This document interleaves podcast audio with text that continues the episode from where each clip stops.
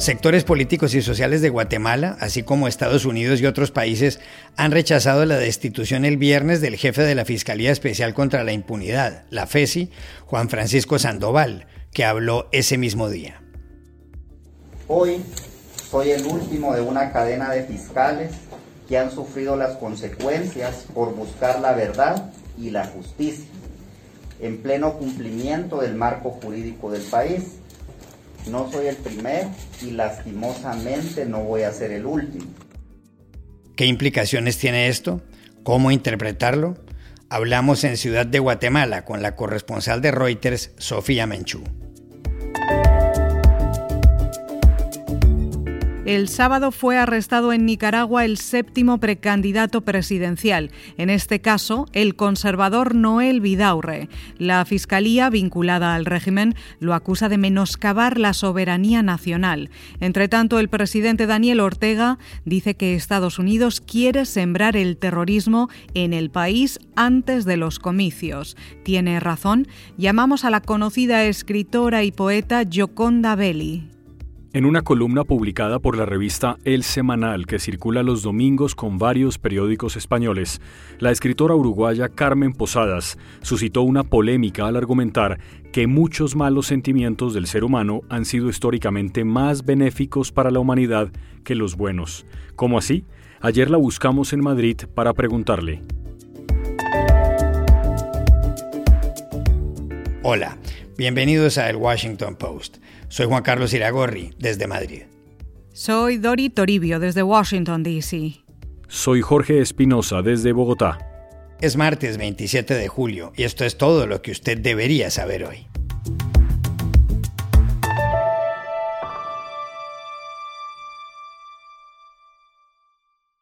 Sobresaltos en Guatemala desde el viernes de la semana pasada. Ese día, la fiscal general Consuelo Porras ordenó la destitución de Juan Francisco Sandoval, el jefe de la Fiscalía Especial contra la Impunidad, la FESI. La destitución no cayó bien en sectores políticos independientes ni en la comunidad internacional, para los cuales Sandoval estaba haciendo un buen trabajo. Él, por su parte, se quejó de la fiscal. Yo no pasé ningún proceso administrativo para mi destitución, fue una decisión arbitraria y la voy a impugnar y yo sé de que sus amigos, los amigos con los que hay que quedar bien, la van a proteger, o sea, no va a pasar nada, pero no me moriré en el intento. Tras su desvinculación, Juan Francisco Sandoval no permaneció mucho tiempo en Guatemala. El sábado salió del país rumbo a El Salvador. Hay quienes creen que su vida corre peligro. Sandoval llevaba a cabo investigaciones como la de los sobornos quincenales de 6.400 dólares cada uno que supuestamente recibieron varios diputados relacionados con la ex vicepresidenta Roxana Valdetti. Se sospecha que esos sobornos, que aparentemente se pagaron en 2014 y 2015, sirvieron para que se expidiera una legislación con el fin de favorecer a la empresa de telefonía Tigo. No solo eso, Dori, Sandoval también había impulsado la investigación que descubrió más de 122 millones de quetzales en efectivo, unos 15 millones de dólares, en una residencia en la ciudad de Antigua. El hallazgo se produjo a finales del año pasado y muchas evidencias señalan que esa suma puede representar el pago de sobornos al exministro de Comunicaciones José Luis Benito.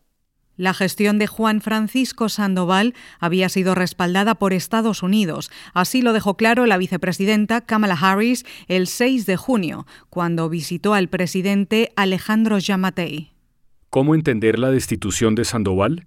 Para saberlo, llamamos a Ciudad de Guatemala a Sofía Menchú, corresponsal de la agencia Reuters. Pues mira, yo considero que estas investigaciones que mencionas son importantes, sobre todo el caso de los 15 millones de dólares, en donde podría tener alguna implicación el actual presidente Alejandro Matei.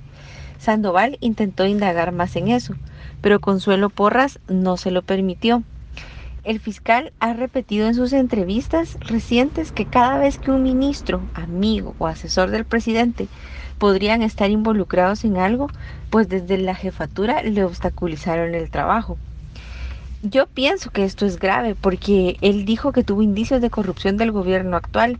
Sin embargo, se encontró con un tope y, no pudo trabajar en esto. A pesar de que recientemente se conocieron unos testimonios de dos colaboradores eficaces, un político y un abogado, quienes dijeron ser testigos o de haberse enterado de primera mano de intervenciones presidenciales para frenar ciertas averiguaciones en algunos casos de corrupción. Y diríamos, bueno, ¿qué casos de corrupción? Pues en uno estuvo, eh, Sandoval intentó investigar al exsecretario privado de la presidencia y también a la secretaria general en ese entonces igual de la presidencia, ¿verdad? Entonces, aunque al final la FESI no logró abrir un proceso contra Jean Matei, yo creo que con estas actuaciones se puede pensar que el presidente sí tuvo algo que ver con esta destitución. Porque además el presidente todavía se recuerda que Juan Francisco Sandoval fue uno de los fiscales que investigó el caso de ejecuciones extrajudiciales por el que él mismo estuvo preso en el 2010.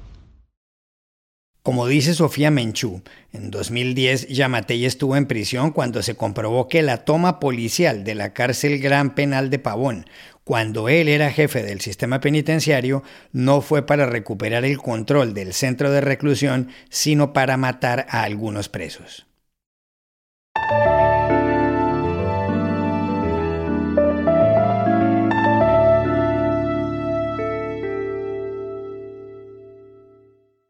El sábado fue privado de su libertad en Nicaragua el séptimo precandidato presidencial opuesto al régimen de Daniel Ortega. Se trata de Noel Vidaurre, de 66 años, de la conservadora Alianza Ciudadanos por la Libertad.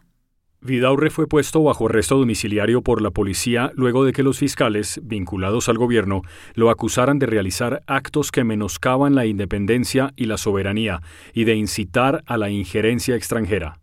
En las últimas semanas ya habían sido arrestados otros candidatos, la periodista Cristiana Chamorro, su primo Juan Sebastián Chamorro, el ex embajador Arturo Cruz, el académico Félix Maradiaga, el periodista Miguel Mora y el líder del sector campesino Medardo Mairena. Las elecciones están convocadas para el 7 de noviembre.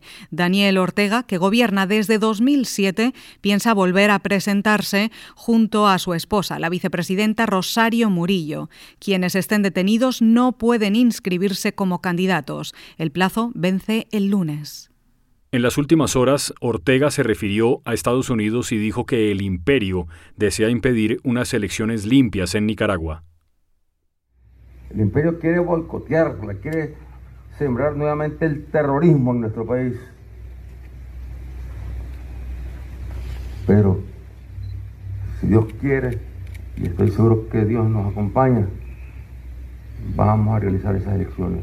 Y el pueblo, la juventud, saldrá a votar. No es la primera vez que Ortega señala a Washington con dedo acusador.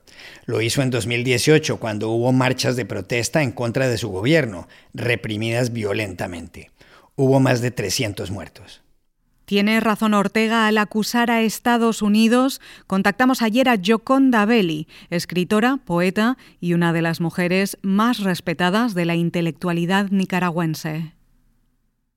Hace 42 años, cuando la revolución sandinista triunfó, Efectivamente, por una serie de razones y porque estábamos en la Guerra Fría y Nicaragua se alió con la Unión Soviética, con Cuba y tenía una, eh, una agenda de izquierda, los Estados Unidos sí, el presidente Ronald Reagan desarrolló una guerra contra Nicaragua que costó la vida de muchos nicaragüenses. Eso quedó en la memoria histórica de nuestro país y ahora Daniel Ortega está usando esa memoria histórica para acusar a Estados Unidos, pero no es verdad. En este caso, lo que él está atacando es a la oposición nicaragüense y está usando el argumento del imperialismo como un argumento para eh, evocar lo que pasó en Nicaragua y, aferrarse a esa historia para justificar eh, los atropellos que está haciendo en, el momento, en este momento contra los derechos humanos en Nicaragua. Él es un tirano que se ha convertido en, una, tiranía absolutamente sin, sin racionalidad y está eh, dando bandazos de un lado al otro, queriendo suprimir toda posibilidad de oposición en Nicaragua. Y eso nada tiene que ver con el imperialismo, esa gente que realmente se opuso a él, no hubo golpe de Estado en 2018, como él dice, ni ese, esa rebelión de las masas nicaragüenses, de la gente, fue causada por los Estados Unidos. Pero esa es la moda ahora. Ahora los tiranos eh, y, o los autoritarios de América Latina acusan a Estados Unidos de todas las cosas que ellos mismos crean en sus países por su autoritarismo propiamente.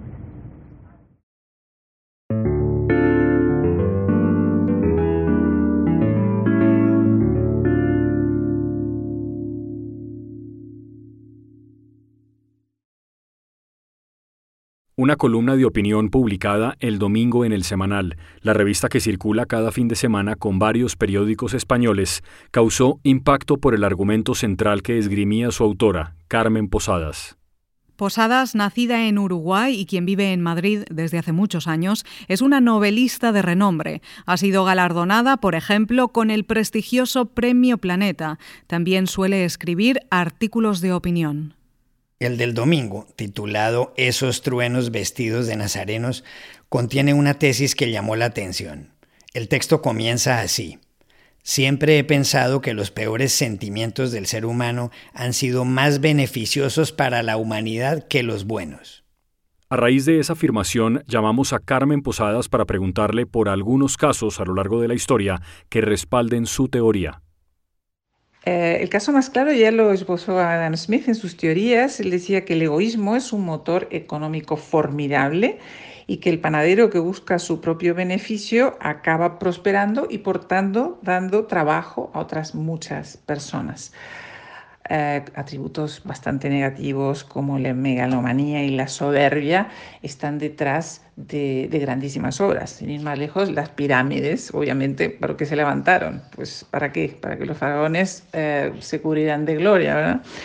Y, lo mismo ocurre con Julio II. Julio II, el Papa, eh, tenía una envidia verde, sentía una envidia verde por su antecesor, el Papa Borgia, y acaba pintando la, la Capilla Sixtina. Hablando de Miguel Ángel, él también se benefició de estos atributos negativos. Estábamos hablando antes de, la megalonía, de la soberbia, y hablar de un tercer atributo muy negativo como es eh, la hipocresía. La hipocresía, como dice mm, la Rochefoucauld, es el tributo que el vicio rinde a la virtud.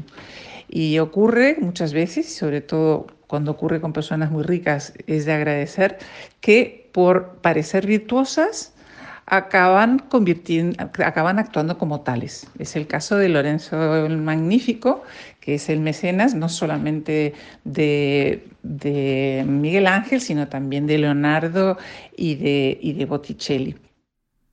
Pero la columna de Carmen Posadas trae otro punto de vista, según el cual muchos buenos sentimientos han desembocado por décadas en acciones negativas para la sociedad. En realidad ya lo dice el refrán, de buenas intenciones está empedrado el camino del infierno.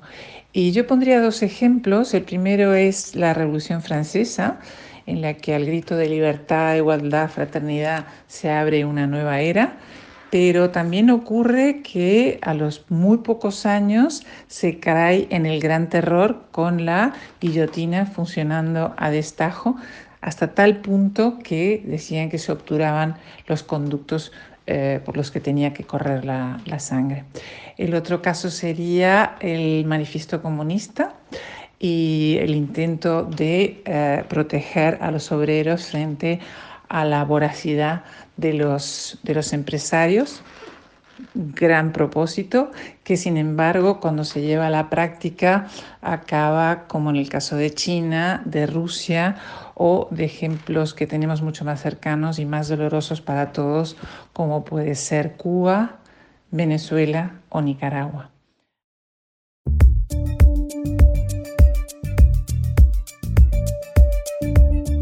Y estas son otras cosas que usted también debería saber hoy.